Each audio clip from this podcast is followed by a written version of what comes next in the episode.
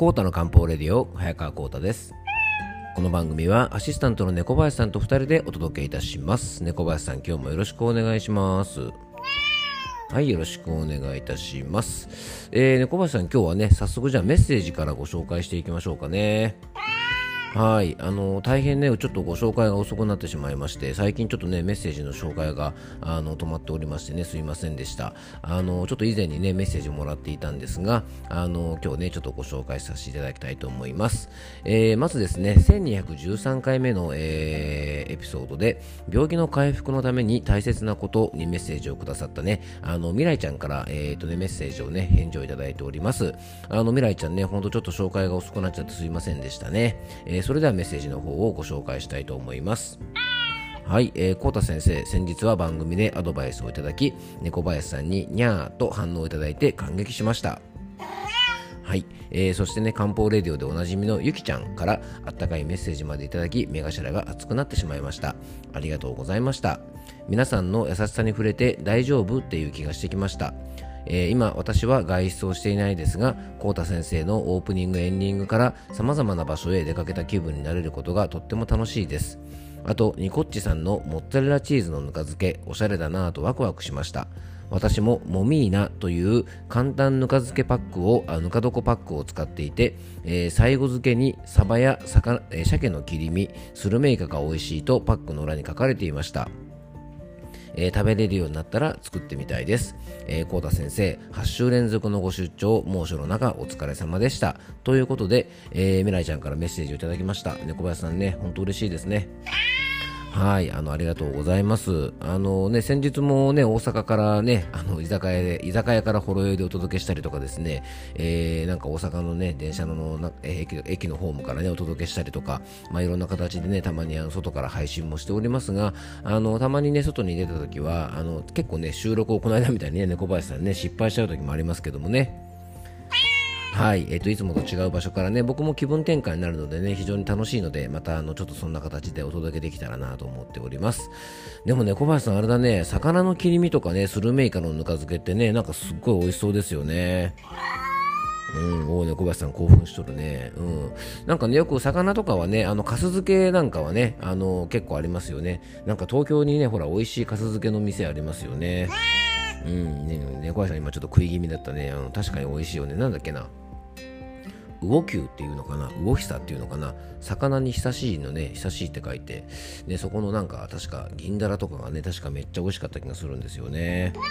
うん、なんか食べたくなってきたね、猫林さんね。はい。あの、まあ、そんなのね、あの、かす漬けなんかもあるぐらいですからね、ぬか漬けだってかなり美味しいでしょうね。ほんと猫林さんお腹空いてきたね。はい。えっ、ー、と、未来ちゃんね、ぜひこれからも番組楽しんでください。引き続きね、みんなでね、あの、回復を応援しております。えー、続きまして、養生ネーム、トムとジェリーさんからです。えー、トムとジェリーさん、いつもありがとうございます。えー、コータさん、猫林さん、暑いですね。うん、本当暑いよね。はい。えっ、ー、とね、1221回を聞いて思い出しましたが、私、結局かもしれません。慢性、ま、慢性なエネルギー不足な気がします。お肉はあんまり食べませんが、もっと食べた方がいいのかもと思いました。えー、今日は子供のリクエストでカツをあげます。えー、ということでね、あのー、トムとジェリーさん、お子さんのリクエストのね、とんかつはいかがだったでしょうか？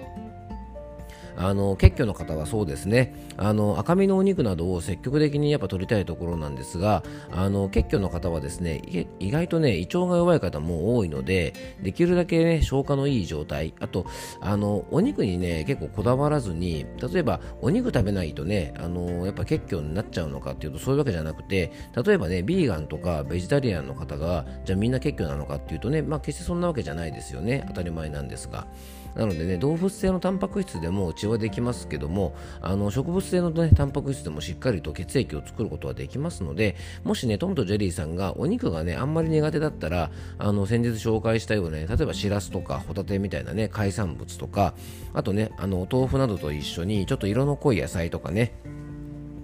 あの血液の質を高めるミネラル豊富なね、えー、黒い食材、まあ、海藻類とか含めたねそんなようなものも結構一緒に取っておくとあの血液もねしっかり増えやすくなるかもしれませんので、まあ、お肉もねあのもしお好きだったらねあのー、ねとんかつなんかいいですよね、うん、あの積極的に取ったりするのもいいんですがもしあんまり得意じゃなかったりするんだったらあの他のタンパク源でもねしっかり補うこともできると思いますので、えー、よかったらですね活用してみていただけたらと思います。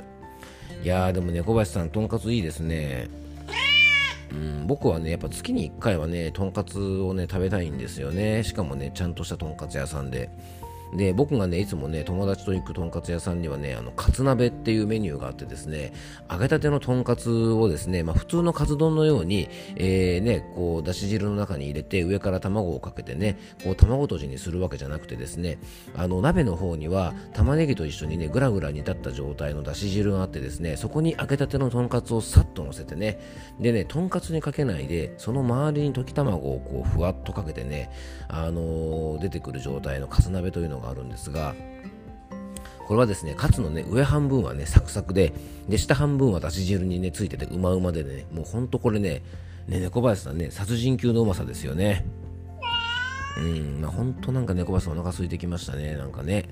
まあ、なんかね今日はこのまま猫林さん食べ物の話でもしましょうかね。うんまあ、それではね、コータの漢方レディオ、今日もよろしくお願いいたします。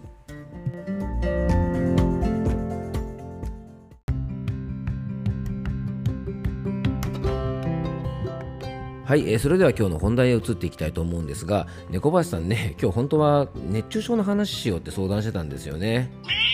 うんまあ、でもね、思わずですね、ちょっととんかつの話したりとかですね、いろんな話してたら、ね、あの、ぬか漬けのね、あの、なんだっけな、魚の切り身をね、ぬか漬けにするなんて話も出てきたりして、ちょっと食べ物の話が出てきたんで、あの、熱中症の話はね、また明日にでもしてね、今日はね、食べ物の話していきましょうね。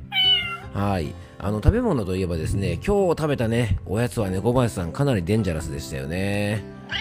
うん、これはですね、えっと今ね、手元にね、その袋があるんですけど、えっとね、岡田、岡田金星あんバター屋というですね、これね、まあ、はっきり言えばどんなお菓子かというとね、あんことあんこバターとですね、あとね、えー、フィナンシェのマリアージュみたいな感じで、これも絶対にやっちゃいけない感じですね。あの、本当ね、どんなお菓子かっていうと、簡単にはね、フィナンシェの上にオンザあんこというですね、もうね、小林さん、これは不謹慎極まりないですよね。うん、あの、本当ね、すごいお菓子でした。でもこれはね、猫林さん美味しかったね。うん。ね、あの実はですねこのお菓子はねあの誰が持ってきてくれたかっていうとですね、えー、僕のね弟があのこのお菓子は持ってきてくれたんですねあのこのお菓子はね八重洲って書いてあったので多分まあその界隈にねお店があるんでしょうねで僕の弟はですね僕と3つ違いでちょうどねあの7月がね僕の地元でお盆なんて話を先日したんですけども、まあ、お盆があったってことでねあのその弟が帰省してえ、帰省してね帰ってきた時に、まあ、このね不謹慎極まりないお菓子を買ってきてくれたんですね。で弟はですね、まあ、会社が丸の内の辺にあるので、まあ、その辺りはねかなり危険なお店がいっぱいあって、まあ、そもそもねもう東京都内に行くとですね、まあ、地方のね僕みたいな田舎者からするとですね、まあ、本当にあのデンジャラスなお店ばっかりで、まあね、本当僕はね普段は、えー、シャトレーゼのスイーツに慣れているんでね、まあ、そういう山梨県民からするとですね、まあ、普段はねこうなんだろう洋服はあのユニクロとかを着てるのにねいきなり全身ロエベに包まれたような感覚ですね。うんまあ、ロエベの服なんてね、一度も触ったこともないんですけどね、はい。あの、そんなような状態ですよね。うん。まあ、なんかおやつの話からちょっと横滑りしちゃったんですけど、まあ、ちょっとね、あの、おやつを食べるっていうのはでもね、非常にあの、体にとってはいいことで、まあ、仕事や勉強でね、体力を消耗すると、まあ、集中力も低下してくるんですね。でそんな時にしっかりと糖質が取れるもの、まあ、ちょっとしたお菓子とかね果物なんかを取ることは、まあ、脳のエネルギー補給ができるので結構おすすめなんですね。何もだからね、まあ、おやつだからといって、ね、あの、あんことフィナンシェのマリアージュみたいなものをね、食べる必要はなくてですね、あの、糖質を補給するのであれば、あの、おにぎりなんかはね、すごい質のいい糖質なんで、あの、脳のエネルギーにすることもできますし、まあ、あとお米なんかはね、やっぱりあの、気を補うと薬膳では考えますから、ちょっと疲れた時のエネルギー補給に、まあ、小さいおにぎりなんか食べるっていうのは結構おすすめでね、どうしても皆さんね、あの、おやつっていうとね、イコールお菓子というイメージがあるのでね、なんかおやつ食べるといけないないと思ってる方結構多いんですがご飯とかね芋類とか果物とかで、まあ、バランスよくエネルギーが補給でるできるものがたくさんあるんでねぜひあのおやつに上手にね活用していただきたいなと思います。で今日はねたまたまそのねあんバターフィナンシェみたいなものを食べちゃったんですけどもあの最近おやつはね僕はもっぱら桃ばかりなんですね。まあ、今はね、あのー、本当に旬がね、桃なんで、あの僕はね、本当にあの桃農家が親戚にいるのでね、大量の桃をいつももらうんですね。だから、あの朝に昼にですね、せっせと桃を食べております。はい。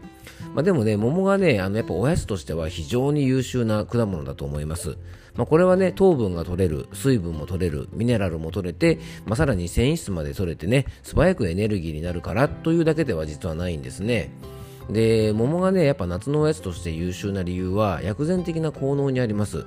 まずね桃というのは果物では珍しく温性の食べ物でね体をね優しく温めてくれる果物なんですね。で夏はもちろんね体の熱を冷ます良性のもの、まあ、きゅうりとかね夏野菜とか南国系の果物なんかがいいんですけども結構ね胃腸が冷えていたりとかエアコンで手足が冷えちゃう方も結構多いので温性のね桃というのはそんな夏の冷えにもおすすめなんですね。そして薬膳的にはですね甘酸っぱいもの味なので汗で失った潤いもね補ってくれると考えます。でこの他にも薬膳的な働きはですね血の巡りを良くする活血。でちなみにね桃の種の当人というのは頭角蒸気糖なんていうねそういう漢方薬でも使われるなど血の巡りを良くする、まあ、活血薬の代表なんですけどもね。実はねあの身にも活血作用があるんですね。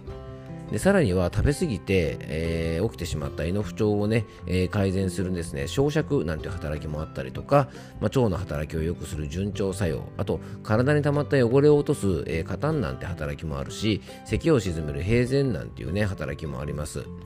なので、まあ、こういう作用がありますので適応症としてもね口の渇きや便秘や疲労咳なんかにも実はこの桃というのは使われます。あとね、先ほどあの桃の種の当人の話をしましたけども、桃はね、葉っぱにも薬効があることで有名ですよね。で、桃の葉はですね、桃の葉ローションなんて商品もね、あるぐらい、汗もとかね、肌荒れにもよく使われます。なのでね、あの、僕の地元のね、特産品、多分僕の地元の笛吹市というところはね、桃の出荷量は日本一じゃないかなと思います。うん。あのもちろんね福島とかねあの岡山とか桃の産地は結構いっぱいあるんですけども僕の地元はですね結構桃の出荷量が多い本当桃の名産地なのでねぜひあの美味しい桃をね皆さんにも食べていただきたいなと思いますのであのもしですねスーパーとかで見つけたらこの時期桃非常におすすめなのでね本当にね桃ってね今しか食べれない果物なのであのぜひですねこの時期のおやつにおすすめなので食べてみていただけたらと思います。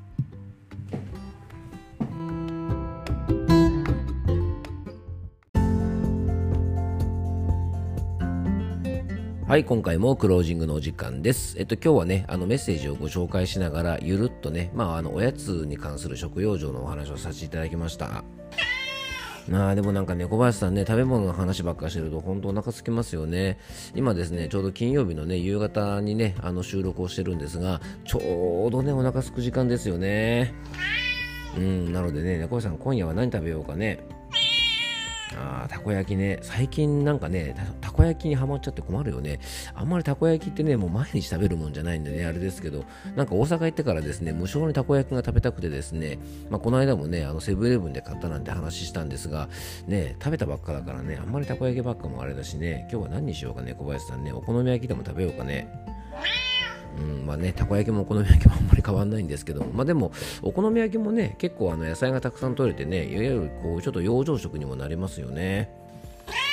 うんまあ、この話してるとまたね、滞えー、終わりがなくなってしまうので今日はこの辺にしたいと思うんですがあのぜひ皆さんもね今日ちょっとお話ししたおやつね上手にね、えー、養生として活用してみたらいかがでしょうか、